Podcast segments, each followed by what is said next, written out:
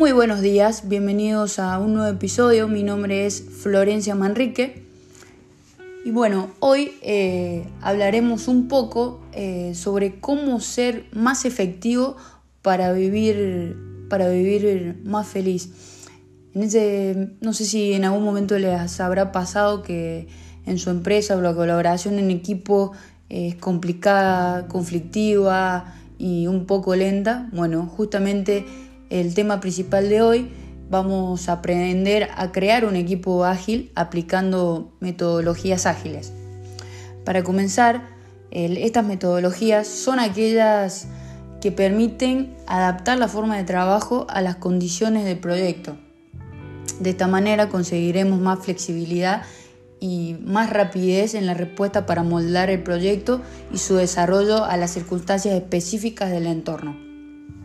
En este capítulo nos centraremos en el método Kanban.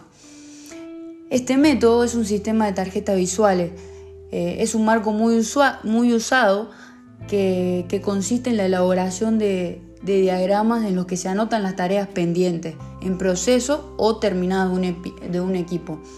Su principal ventaja es que mejora el trabajo en equipo gracias a la planificación de tareas y por ende también no requiere cambios organizacional. Se basa en tres principios. El principio son visualizar, visualizar qué, visualizar tu trabajo, eh, identificar los pasos dominantes que son necesarios para generar valor en esa empresa. Desde que un cliente me pide algo que yo se lo doy, a qué paso sigue eso, identificar y visualizar.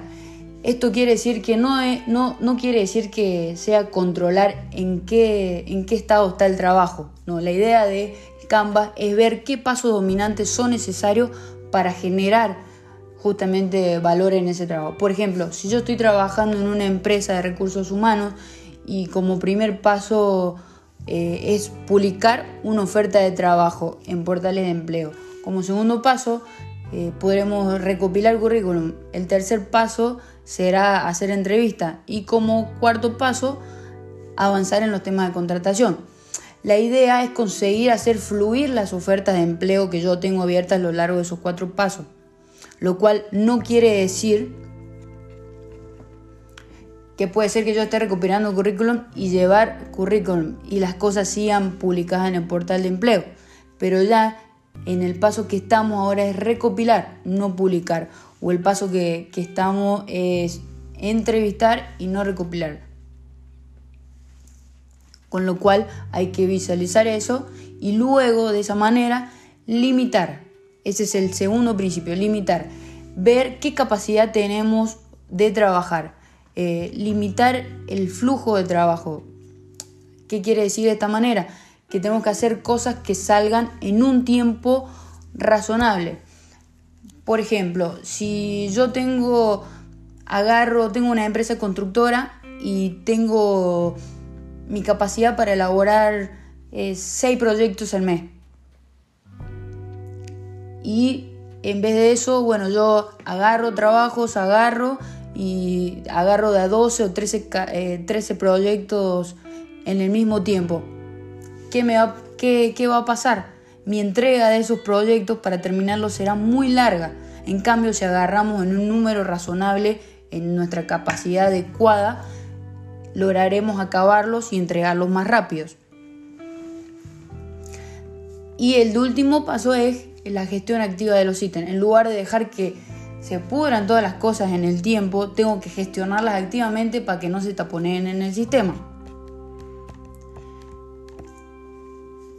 Todo esto agilizar y mejorar, y, mejorar la calidad del trabajo, hacer que tengamos eh, profesional el trabajo que hacemos y sobre todo ser capaz de avanzar la demanda, la capacidad de entregar. Porque muchas veces sucede que tenemos gran capacidad para comenzar cosas que en realidad es ilimitada, pero en la forma de finalización es limitada. ¿Por qué no colocar primero nuestro límite al comienzo antes, de, antes de, empezar? En lugar de dejar que sea nuestro sistema y capacidad la que se vaya hundiendo. Una de las principales ventajas para utilizar estas metodologías ágiles es que tenemos al planificar tareas, nuestros tiempos de ciclo son reducidos, nuestro rendimiento de, equipo de trabajo es mayor y también la entrega, la entrega de los proyectos logramos eh, terminarlas en tiempo y forma. Bueno, mis queridos amigos, espero que eh, les, haya, les haya gustado y que puedan aplicarlo. En el próximo capítulo veremos otras metodologías. Me despido, un saludo a todos